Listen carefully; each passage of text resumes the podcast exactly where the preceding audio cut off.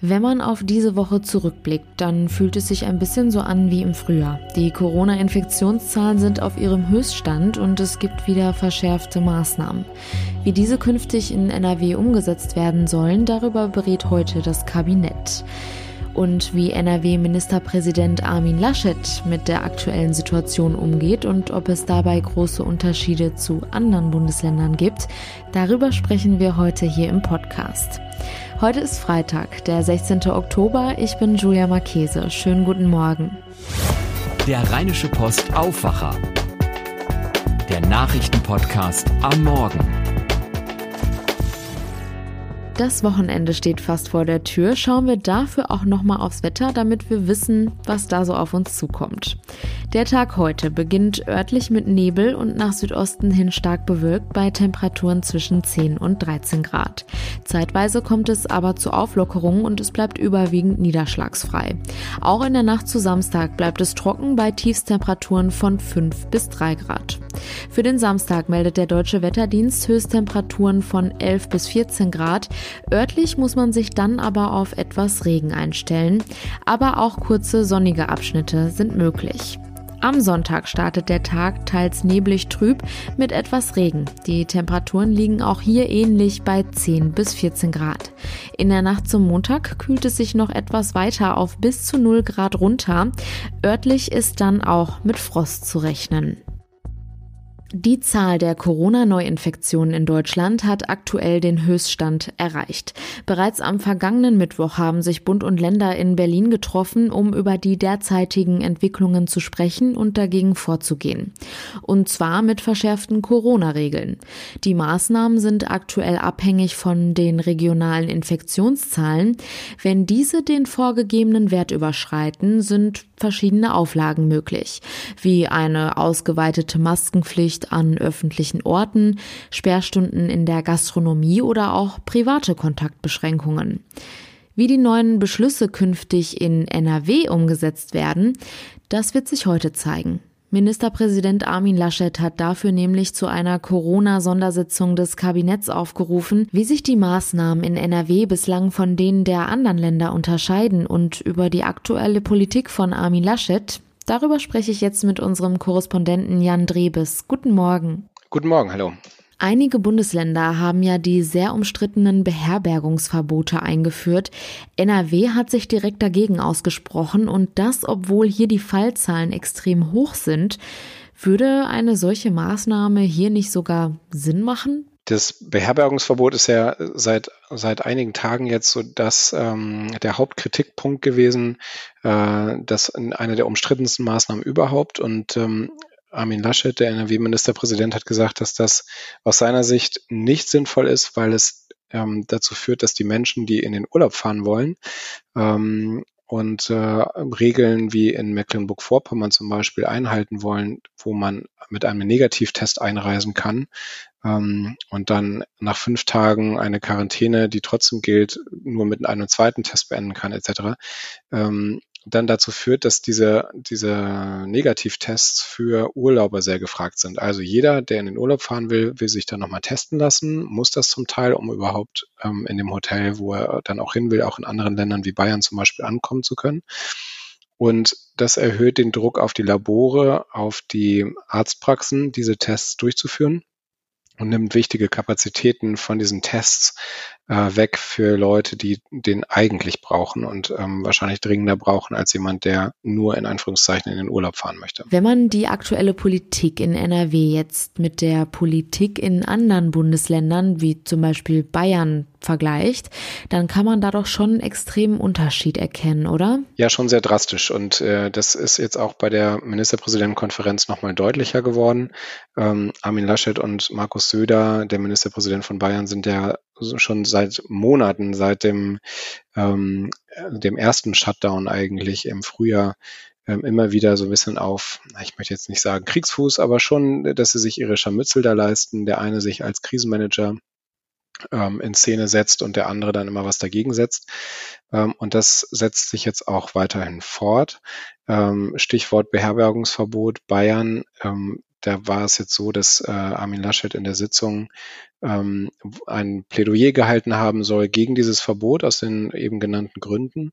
Ähm, jetzt sieht man allerdings, äh, dass diese, dass diese Verbote zum Teil purzeln. Also in Sachsen wurde es dann äh, gleich kassiert durch die Landesregierung. In Baden-Württemberg gab es den Gerichtsentscheid, dass das ähm, nicht sinnvoll ist und, äh, und abgeschafft gehört. In Niedersachsen genauso.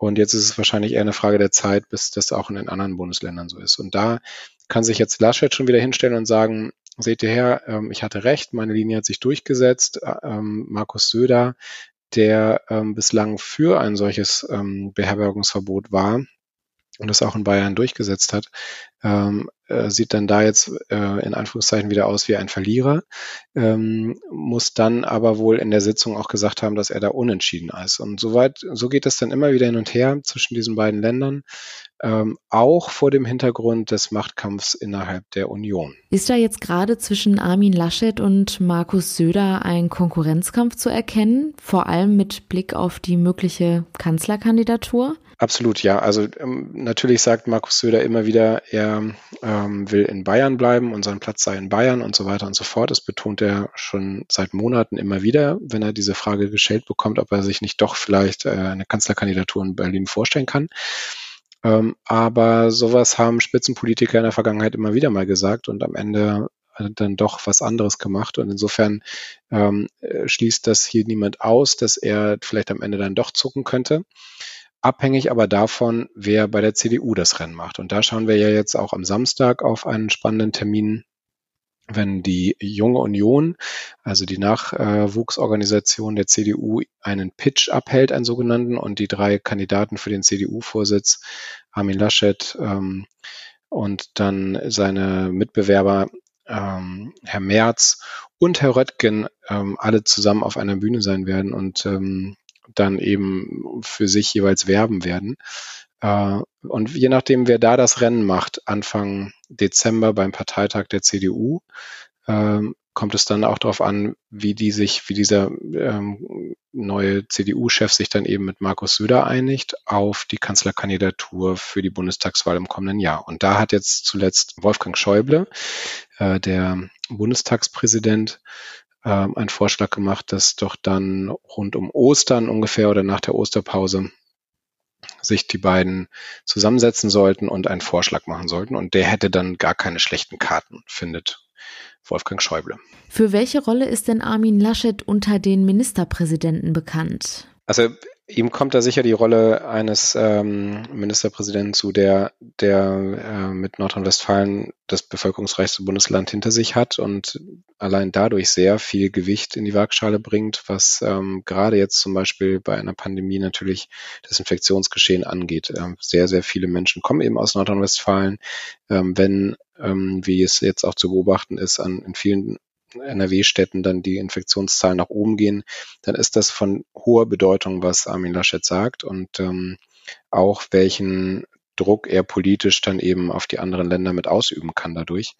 Ähm, gleichzeitig ist er aber auch keiner, der als Polterer bekannt ist. Ähm, das sind eher so Eigenschaften, die man anderen zuschreibt und keiner, der ähm, jetzt vielleicht wie an Markus Söder so gut äh, in Schlagzeilen sprechen kann. Er ist dann eher einer, der vermittelt, eher eine, ähm, ja, so eine Rolle einnimmt, äh, wo es um maßvolles Agieren äh, geht und um Härte nur dann, wenn es unbedingt sein muss. Was ist denn von dem Treffen heute zu erwarten? Gibt es da schon eine Tendenz, was auf NRW künftig zukommen könnte? Ja, jetzt heute will ja Nordrhein-Westfalen dann ähm, eben entscheiden, wie diese Beschlüsse mit dem Bund zusammen in dem Land umgesetzt werden. Und das äh, ist sicherlich nochmal für die Menschen an Rhein und Ruhr jetzt ganz wichtig und, ähm, und besonders zentral zu sehen, wie die Landesregierung das umsetzen will. Ähm, dass äh, Armin Laschet da einen Kurs verfolgt, der ähm, zum Beispiel private Feiern in privaten Räumen, in der eigenen Wohnung ähm, eher ausklammert, ähm, das hat sich schon an dem Mittwoch abgezeichnet. Natürlich muss auch er aber auf das äh, Infektionsgeschehen gucken und ähm, es kann schon sein, dass die Grenze mit den 35 Neuinfektionen, mit den 50 Neuinfektionen da auch nochmal eine wichtige Rolle spielt. Äh, gleichwohl kann man, denke ich, jetzt mit, mit hoher Sicherheit sagen, dass in der Debatte um das Beherbergungsverbot kein neuer Spin reinkommt. Das wird dann genauso abgelehnt bleiben, wie es äh, bislang auch der Fall war. Und ähm, dass vielleicht eine Maskenpflicht nochmal erweitert wird, äh, ist aber auch in NRW denkbar. Ja. Jan Drebes, vielen Dank für diesen Überblick. Ich danke. Die Gesundheitsämter in Deutschland haben nach Angaben des Robert Koch Instituts heute Morgen 7334 neue Corona-Infektionen innerhalb eines Tages gemeldet. Die Zahlen sind im Vergleich zu gestern also nochmal angestiegen. Mit 6638 Fällen war bis gestern der höchste Wert seit Beginn der Pandemie in Deutschland registriert worden.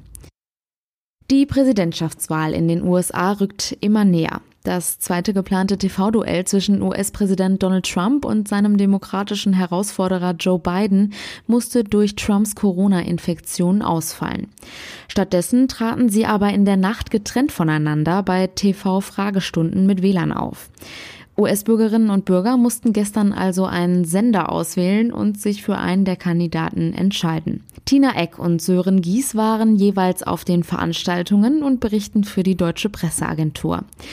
Tina, wie lief's? Wie war die Bürgerversammlung in Miami mit Trump? Die große Frage ist da ja, war es live und wurden Masken getragen? Es war live äh, und die meisten trugen Masken, Trump allerdings nicht. Der Raum in Miami, der war so groß und leer, dass es ziemlich hallte, aber Trump wirkte nicht krank oder schwach, eher in Topform, verteidigte sich an allen Fronten fulminant und Applaus an die Moderatorin Savannah Guthrie vom Sender NBC. Die nämlich nahm Trump, äh, der sie vorher noch gehänselt hatte, furchtlos in die Zange. Er sei Präsident, sagte sie, als Trump einen Retweet verteidigte. Retweet. I'll put it out there. People can decide for themselves. I don't take a position. Er sei Präsident, er sei nicht irgendein verrückter Onkel. Was war denn das wichtigste Thema? Corona? Äh, ja, klar, fast ausschließlich. Trump wurde wegen Corona gegrillt. Wie oft wird er getestet? Wie fühlt er sich? Warum trug er keine Maske? Wieso warnte er nicht? Warum empfahl er keine Maßnahmen? Trump verteidigte seinen Leichtsinn. Als Präsident könne er sich nicht verschanzen. Und ja, er habe bessere Behandlung erfahren als Otto Jedermann, aber das solle sich ändern. Jeder solle diese Medikamente, die er gekriegt hat, kriegen können, versprach Trump. Ging es noch um irgendetwas anderes? Ja, viele Fragen kamen von Wählerinnen, fast alles Frauen wirklich. Es ging um weiße Hassgruppen und warum Trump die nicht verurteilt. I denounce white supremacy. Okay. And frankly, you want to know something? I denounce Antifa. Und da ging er auf die Barrikaden. Antifa sei viel schlimmer, meinte Trump, äh, und was QAnon sei, wisse er nicht. Äh, dann ging es um Krankenversicherung, um das neue Konjunkturpaket, um Steuern, auch Trumps Steuern, äh, Wahlbetrug, eine friedliche Machtübergabe Aufgabe die Neubesetzung im obersten Gerichtshof und Rassismus. Sören, und bei dir, wie lief es bei beiden ab? Sehr zivilisiert, wirklich fast schon extrem höflich und eine halbe Stunde länger als bei Trump. Eigentlich sogar noch länger, weil Biden nach Ende der Sendung noch geblieben ist, um mit denjenigen unter den Fragestellern, die es wollten, persönliche Gespräche zu führen. Biden hat niemanden angegriffen, ist die ganze Zeit total sachlich geblieben, sogar wenn er sich über Trump geäußert hat. Bei einigen Fragen hat er zwar etwas ausweichende Antworten gegeben und was er gesagt hat, hat auch nicht immer hundertprozentig gestimmt, aber kein Vergleich zu Trump und dessen teilweise geradezu fantastischen Behauptungen. Danke Tina Eck und Sören Gies. In knapp drei Wochen, am 3. November, ist es dann auch schon soweit und in den USA wird der neue Präsident gewählt. Bis dahin bleibt es also weiterhin spannend, diesen besonderen Wahlkampf zu beobachten. Philipp Klees von den Antenne Düsseldorf Nachrichten hat jetzt den aktuellen Überblick über das Geschehen in Düsseldorf für uns. Guten Morgen. Ja, schönen guten Morgen, Julia. Heute Nachmittag werden wir klarer sehen, welche Corona-Regeln hier in NRW verschärft werden. Das NRW-Kabinett berät sich und im Anschluss geht Ministerpräsident Laschet dann an die Öffentlichkeit.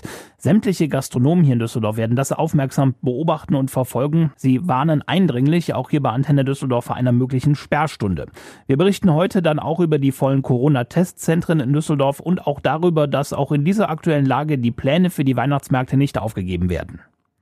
Heute Nachmittag werden wir hier in Düsseldorf erfahren, welche Regeln NRW aus den Beschlüssen des Corona-Gipfels in Berlin übernehmen wird. Nach einer Kabinettssitzung will sich Ministerpräsident Armin Laschet mit den Oberbürgermeistern der NRW-Städte und Landräten über die beschlossenen Maßnahmen austauschen.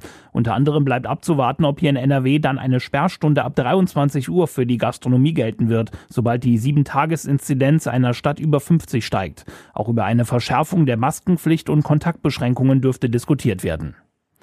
Viele Düsseldorfer wollen scheinbar noch in den Herbstferien verreisen und lassen sich deswegen jetzt auf Corona testen. Die Betreiber einer privaten Teststation am Flughafen berichten, dass sich bei ihnen lange Warteschlangen bilden. Hunderte Urlauber wollten sich dort zurzeit testen lassen, weil sie aus einem NRW-Risikogebiet kommen und ein negatives Ergebnis für ihre Reise brauchen. Die Politiker hatten sich beim Beherbergungsverbot ja auf keine einheitliche Linie einigen können. Deswegen gilt es noch in mehreren Bundesländern. Auch in den nächsten Tagen wird der Andrang an den Corona-Teststationen wohl groß sein, so eine Sprecherin. Besonders nachmittags und abends müsse man mit Wartezeiten rechnen, wenn man sich nicht vorher angemeldet hat. Der Deutsche Hotel- und Gaststättenverband NRW und damit auch viele Kneipen und Restaurants in Düsseldorf sind mehr als unzufrieden mit den Maßnahmen, die Bund und Länder beschlossen haben. Konkret geht es um eine Sperrstunde ab 23 Uhr, die in Corona-Hotspots gelten soll. Das Nightlife einzuschränken mache die Stadt unattraktiv und sorge für Umsatzausfall, hat uns Thomas Kolarik gesagt. Er ist Geschäftsführer des Dehoga Nordrhein. Schon die Sperrstunde ab 1 Uhr führe zu Verzweiflung bei den Betrieben. Von daher ist 23 Uhr der Todesstoß. Ein weiterer faktischer Lockdown, weil dann die Betriebe nicht mehr die Wahl haben zu überlegen, ob sie aufmachen, sondern aus wirtschaftlichen Gründen gar nicht erst aufmachen müssen. Wirte in der Altstadt haben mit Unterstützung des Hotel- und Gaststättenverbandes eine Klage gegen die Sperrstunde ab 1 Uhr eingereicht und das vor dem Verwaltungsgericht. Diese Bemühungen könnten aber wieder nichtig gemacht werden, falls das Land NRW heute den Beschluss von Bund und Ländern übernehmen wird, die Gastro bereits ab 23 Uhr zu schließen. Dann werde gegen diesen Teil der Corona-Schutzverordnung geklagt, so Kolarik weiter. Nach sieben Monaten Pandemie und den allseits bekannten Einschränkungen, die es bereits gegeben hat, ist eine weitere Eingrenzung für unsere Betriebe unzumutbar. Bereits 1 Uhr hat zu einem gerüttelt Maß an Verzweiflung, Frust in unseren Betrieben geführt. Eine Sperrstunde ab 23 Uhr würde für viele Gastronomen den Todesstoß bedeuten, heißt es weiter von Kolarik. Für einige Betriebe würde sich das Öffnen gar nicht mehr lohnen. Trotz der aktuell angespannten Corona-Lage in Düsseldorf soll es in diesem Jahr trotzdem Weihnachtsmärkte geben, allerdings nur unter strengen Hygieneauflagen, hat uns ein Sprecher von Düsseldorf Tourismus bestätigt. So wird es deutlich weniger Hütten und Buden geben. Außerdem werden die Märkte umzäunt und nur eine bestimmte Menge an Besuchern kann sich auf den Weihnachtsmärkten aufhalten. Trotz weniger Gäste ist die Schaustellerbranche dankbar. Fänden keine Weihnachtsmärkte statt, wäre das für sie eine Katastrophe, hat uns Oliver Wilmering vom Düsseldorfer Schaustellerverband gesagt. Sollten die Weihnachtsmärkte in diesem Jahr nicht stattfinden und das natürlich auch wenigstens unter diesen gesamten Verordnungen wo wir sowieso wissen, dass wir nicht von großen Umsätzen reden, dann werden im nächsten Jahr mit Sicherheit 80 Prozent der Schausteller insolvent sein. Mit den Einnahmen könne man wenigstens die Winterpause nach der Weihnachtssaison überbrücken, so will man weiter. Eine Absage der Märkte sei ein falsches Signal, hat uns auch Ole Friedrich vom Veranstalter Düsseldorf Tourismus gesagt. Wenn sich die Corona-Regeln ändern, versuchen wir darauf entsprechend zu reagieren und sie für den Weihnachtsmarkt umzusetzen. Ein auch in diesen Zeiten kleinerer, aber gut geplanter und sicherer Weihnachtsmarkt ist wichtig für eine weihnachtliche Atmosphäre in der gesamten Innenstadt. Die Weihnachtshütten sollen vom 19. November bis zum 30. Dezember in Düsseldorf stehen. Die Antenne Düsseldorf Nachrichten zum Nachlesen auch 24 Stunden aktuell auf unserer Homepage antennedüsseldorf.de. Danke für den Nachrichtenüberblick aus Düsseldorf. Blicken wir jetzt noch auf die weiteren Nachrichten. Der britische Premier Boris Johnson will sich heute dazu äußern, ob und wie Großbritannien weiter mit der EU über einen Handelspakt verhandelt. Kanzlerin Angela Merkel signalisierte bei dem gestrigen EU-Gipfel bereits Kompromissbereitschaft. Eine Einigung im Brexit-Streit sei aber offenbar noch nicht in Sicht. Ob Sachsen eine Hochburg der Rechtsextremen ist, mit dieser Frage haben sich Wissenschaftler in einem Buchprojekt beschäftigt. Die Ergebnisse werden heute an der TU Dresden vorgestellt. Auch Sachsens Ministerpräsident Michael Kretschmer wird vor Ort sein und will an einer Podiumsdiskussion zu diesem Thema teilnehmen. Für die Leitentscheidung über die künftige Entwicklung des rheinischen Braunkohlereviers ist die Landesregierung nach den Worten von NRW-Wirtschaftsminister Andreas Pinkwart auf die Einwände der Bürger eingegangen. Das teilte er bei einer Veranstaltung zur Bürgerbeteiligung in Erkelenz mit. So soll der Abstand zwischen den Ortsrändern zum Tagebau auf mindestens 400 Meter vergrößert werden und auch noch bevorstehende Umsiedlungen sollen demnach möglichst sozialverträglich gestaltet werden. Falschparker können in Köln im Rahmen eines Pilotprojekts ihre Knöllchen an Supermarktkassen begleichen. Bis Ende September wurden so bereits 1675 Verwarngelder bezahlt. Das entspreche einer Quote von 2,25 Prozent. Das teilte die Stadt mit. Technisch sei bislang alles störungsfrei verlaufen. Man hoffe nun, dass das Angebot bekannter werde. Vor rund zwei Jahren ging ein schwedisches Mädchen nach den Ferien nicht wieder in die Schule, sondern setzte sich vor den Reichstag in Stockholm und begann einen Protest für das Klima. Es war Greta Thunberg. Durch ihr Handeln hat sie weltweit viele junge Menschen bewegen können, sich für den Klimaschutz einzusetzen. Passend zur Fridays for Future Bewegung kommt heute der Film Ich bin Greta in die Kinos. Die Dokumentation erzählt die Geschichte der bekannten Klimaaktivistin. Und das war der Rheinische Postaufwacher vom 16. Oktober 2020. Wie immer gilt, wenn ihr uns etwas sagen möchtet, egal ob Fragen, Themenvorschläge oder Kritik, schreibt uns gerne an aufwacher.rp-online.de. Mehr Nachrichten gibt es dann am Nachmittag in unserem Aufwacher News Update und natürlich jederzeit auf RP Online. Ich bin Julia Marchese, passt auf euch auf und habt einen guten Start in den Tag. Ciao. Mehr bei uns im Netz www.rp-online.de